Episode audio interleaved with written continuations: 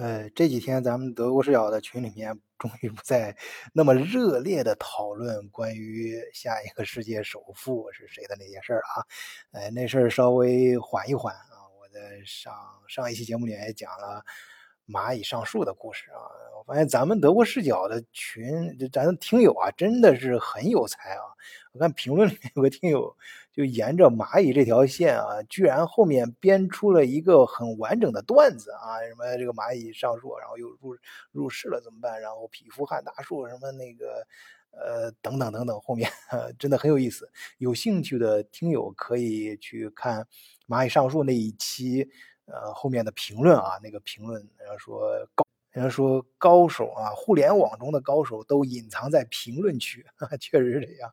哎，何况是咱们德国视角的听友呢？我一向说咱们德国视角的群里面，那可是藏龙卧虎啊！我今天真的有很多高手。就关于这两天大家吵得最凶的这个事儿啊，就有朋友给我留了一篇文章。呃，那个文章没有办法在咱们社群里面放，因为它是外网的一篇文章，我还真的是非常认真的去读了一下。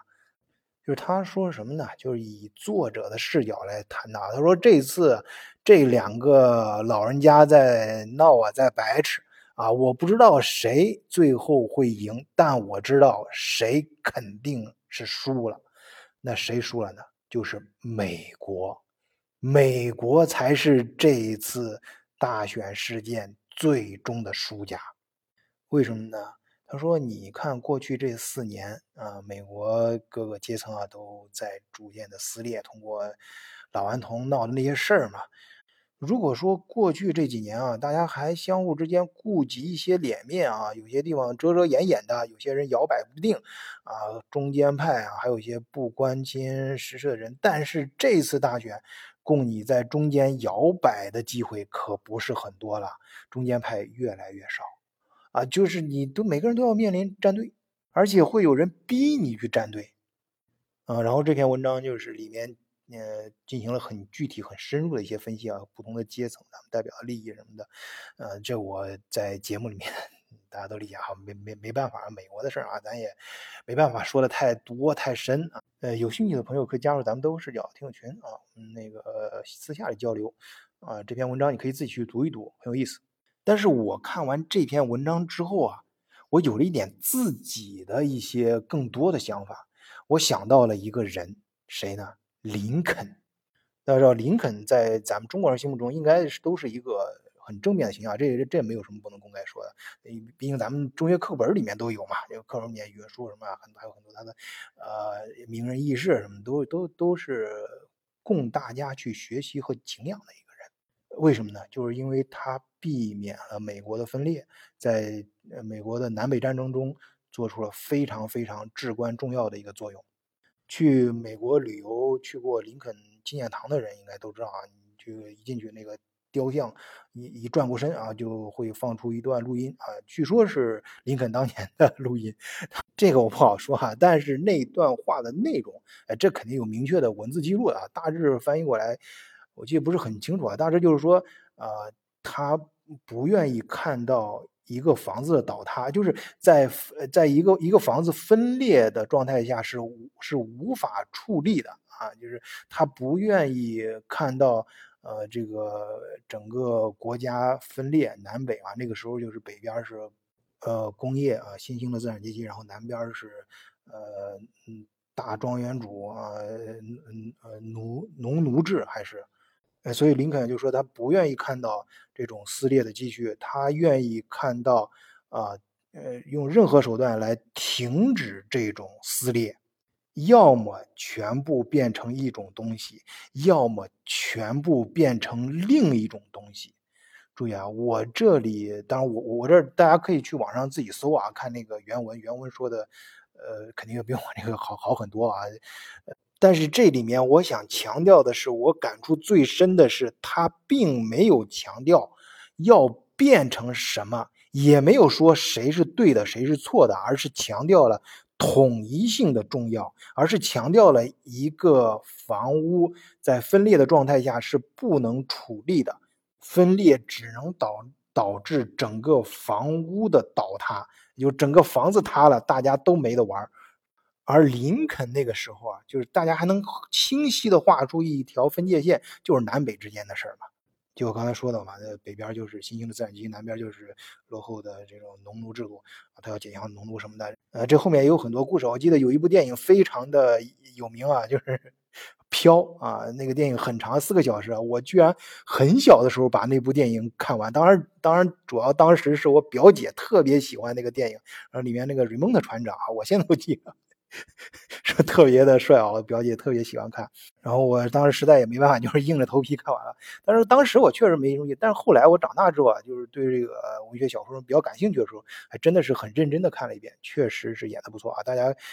就是把南北战争时期老百姓的真实生活和想法和思想啊，非常呃多视角的表达出来了。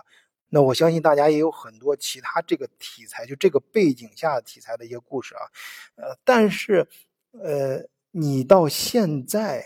这种撕裂可就不一样了，你很难明确的画出一条线来。虽然我们在各个这个 P 图里面也能看到啊，它是呃什么泛蓝、泛红啊，也有这个分界线，但是实际上它每一个州里面都有，呃，双方的人都有，它它是。整个在一个社会当中相互掺杂在一起的一一种，本来它是一个完整机体，但是硬要在这个完整的机体的里面很复杂的把它们给生生的撕裂开。你要知道啊，这种无形的在机体当中相互掺杂在一起的这种撕裂、这种裂痕，比。你能看得见的有形的，应能够非常清晰的画出分界线的那种撕裂、那种对立，要可怕的多得多。像我们在上期节目里面讲的，一个病毒里面，你到一个土壤里面，究竟它是会被逐渐的淡化啊，慢慢的消失呢，还是会扩散？那有一些病在初期的时候可能只是一个小小的肿瘤，非常的明显，把它切除掉就可以。但是它扩散开之后，在各个机体里面都出现了一些什么之后，你就很难再把它切除了。那治愈它难度就相当相当的高。现在美国社会面临的问题就是这样，你要治愈这种在整个社会多层面的、多角度的这种撕裂，想治愈它是很难很难的。那有些朋友就是说啊，你就是该该裂裂呗，该分分呗，那干为什么非要让他们硬搓在一起？哎，我跟你说，对于一个完整健康的机体，统一太重要了。对于国家，对于一个民族，对于一个大的社会来说，更是这样。而且我这里还想把这个事儿啊。做更深层的一个解读，就是我个人的一个想法，这不一定对，但是我觉得是这样。就是统一，它不仅仅是一个非常宏大的目标，而且也是一个非常重要的手段。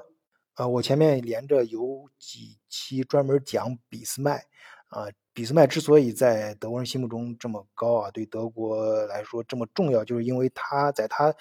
当首相期间实现了德德意志的统一嘛。那你想，当时其实是很难的一件事。当时普鲁士，你知道他是普鲁士的首相，不是整个德国的首相。他被很多人呃称为“铁血宰相”嘛。哎，我不知道是谁最早翻译的这个德语啊，把它翻译成“铁血”，就是呃翻译过来就是。就是说很刚猛啊，用铁和血来实现德意志统一。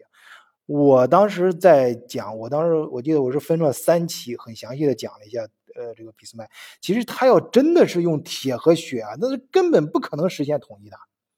即便是他在对外战争这一方面啊，你像他最早的时候，呃，拉着奥地利打丹麦，然后掉过头来又联合法国打奥地利，然后又联合奥地利和以前的曾经的敌人，然后打法国。这样你听一听，你都觉得这事儿特别难吧？那那绝对不是咱们网络上现在说那词儿叫正面刚。你直接正面刚，你能刚过去的？那那你刚刚你刚不赢别人，你只能把自己给刚趴下了。呃，我在我那几节里面明确的阐述过，这个铁和血绝对不是刚，呃，是很刚强的这种意思啊。它恰恰是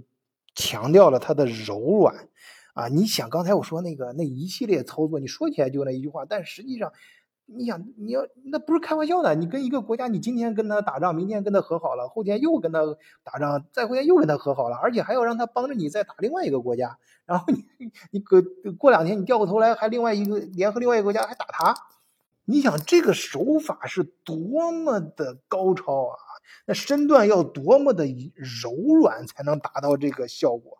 所以这就要在要求你在不同的时期建立。不同的统一段战线啊，统一战线这个，而且是不同性质的统一战线啊，不同形状的统一战战线，这个是难度相当高的。呃，我们再说它的内政，内政它也是最最早的时候想，你像我我们最早说整个德国，呃，那个希勒不是说嘛，这哎呀，呃呃，德意志德意志到底哪里才是我的祖国？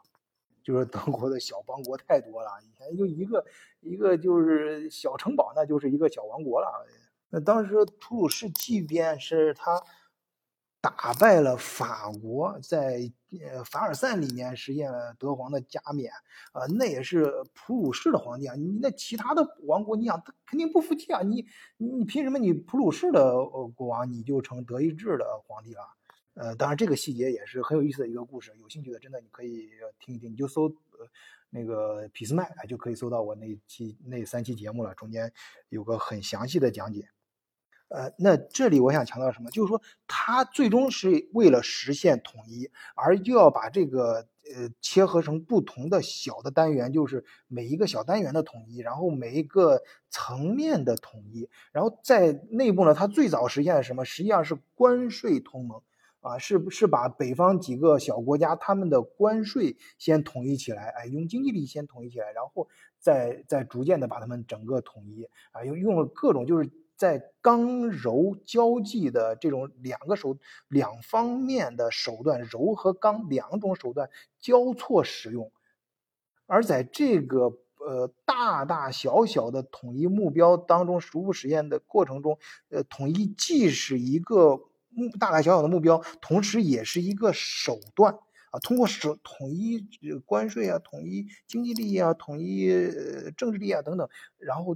最终实现统一。而且这个思想啊，我稍微加引号一点啊，说其实贯穿了德国啊，我我们或或者我们说大范围的德国，直到目前为止的一个思想，政治家就是德国这些历来政治家思想，包括加也。更加引号啊，更更是加引号，就是希特勒，包括希特勒在内啊，他们都是要实现整个大欧洲的统一，因为他们知道啊，他们深刻的理解到，就是整个欧洲只有统一起来才有力量。所以你最近看到这几年新闻，德国在这个各各个这个经济危机的时候什么的啊，损失了很多钱啊，撒出去很多银子啊，德国人怎么这么傻啊？呃，他就是为了统一。呃，实话就是为了实现最终的这个目标。其实，在这个过程中，统一也是一个他的手段。他通过这个手段，他自己也谋取了德国本身自己啊。我虽然在德国，我也可以毫不夸张的这样说啊，这个没有对错之分。他确实在这个统一的过程中谋取了很多利益。要知道，对于德国来说，他最大的外贸手段、外贸客户啊，他最。重视的，呃，我我就是德国之外的市场，其实不是美国，也不是中国，是欧盟。欧盟除德国之外的其他国家，这对他，这是对德国来说，他最对他来说最重要的海外市场，啊，不是国外市场啊，我们这样说。而随着整个全世界这个政治、经济、呃，科技各方面的发展啊，这个事情很多，我们谈到统一、谈到分裂什么，这个它它就越来越复杂啊，就是呃，你很难画出一条明显的界限来。那那这次这两个老人家闹呢，那最后最大的输家就是美国，就是因为它被撕裂了。嗯，回来说到 说回到咱们的咱们德国视角听友群啊，在群里面，呃，非常可爱的橘子妹妹啊，橘子妹妹还不忘每天提醒我们啊，你们别别太关心，呃，别太吵吵跟咱们太遥远的事儿了啊！那那两个老头的事儿，你管干嘛？那个还是看看我们身边周边跟你有关的吧。跟我们德国华人非常有关的是这个疫情啊，同志们，大家都在看大洋彼岸。你想想我们现在脚底下这片土地啊，你再看看呃电脑上每天蹦出来的图啊，几乎整个德国都是一片红啊。连着三天是一万七。然后一万九啊，到昨天今今天早晨的时候啊，就是昨天的数据嘛，今天早上不蹦出来就是两万一了。你要知道，这是德国已经从这周发布了禁国令啊，就是整个国家已经 lock down 了，然后还是数字在蹭蹭的往上涨，这很恐怖的。呃，但是我们办公室里面那德国妹儿她不担心啊。啊，他很乐观啊，就是那个我在前面节目里面提到过，爱听摇滚的，呃，德国是那种死亡摇滚的哥们儿，呃，他他给我他的思维非常的独特啊，他给我提供提提，呃，提出一个观点啊，我觉得很有意思，就他说是这样，我说你哎呀你别担心了，你别看这个数字很大，我告诉你吧，那四月份就我在节目里面跟大家讲过，以前就上一次封城最。高的时候是日增六千多，就是那个时候其实日增已经四五万了啊！你现在数字真实的数字应该比那时候低，因为你现在大家的手段更先进了嘛，更有经验了啊！你所以说你你不要担心，不要担心啊！你看那个推开窗，你看看周围大家大街上不是该该干嘛干啥啊？就是跟原来一样吧，就除了饭店关门。呃，他这个我还真不知道是盲目乐观还是自我安慰啊！真的，他说这个，呃，是统计手段的问题啊。这个，呃，就跟现在那两两个老头啊，另其中一个 在位的在闹一样啊，这个统计上出了问题。不过他这么说啊，我其实更担心了。我说，你你你啊，你说那个上次的时候是好多人没检测到，那这次是不是也是有好多人没检测到呢？啊，他在那天花乱坠的啊，在那给我说的时候，啊，我礼貌的啊，装作在认真的听，但实际上我眼睛在一直在看屏幕，屏幕里面一直刷最新的新闻，啊，还有咱们那个 小窗口跳咱们德国视角 那个群里面发刷的一些评论啊，但是那个新闻德国就是特别德语的一些几个大网站的新闻啊，你看，呃，蹦出来的就是说德国现在已经第一次出现床位不够用了。啊，而且呃，检测实验室资源也非常的吃紧，就是检测呃病毒的，在德国全德国一共有五十五个实验室，现在大部分实验室都都出现了饱和的状态，呃，就直到今天早上为止，还有两万多个样本没有检测呢，那就实在是忙不过来了。但是我就在那想，为什么看着数字一直在涨，还德国政府还没有出这种更强硬的措施啊？他只是说关了呃饭店，关了这个健身场所，呃，那为什么不干脆直接全关啊？一个是他关不起，再一个就我刚才说了，统一是一个非常重要的目的，也是一个很重要的手段。他要防止社会被撕裂，呃，当然他直接这种切割啊，他整个社会机制，包括呃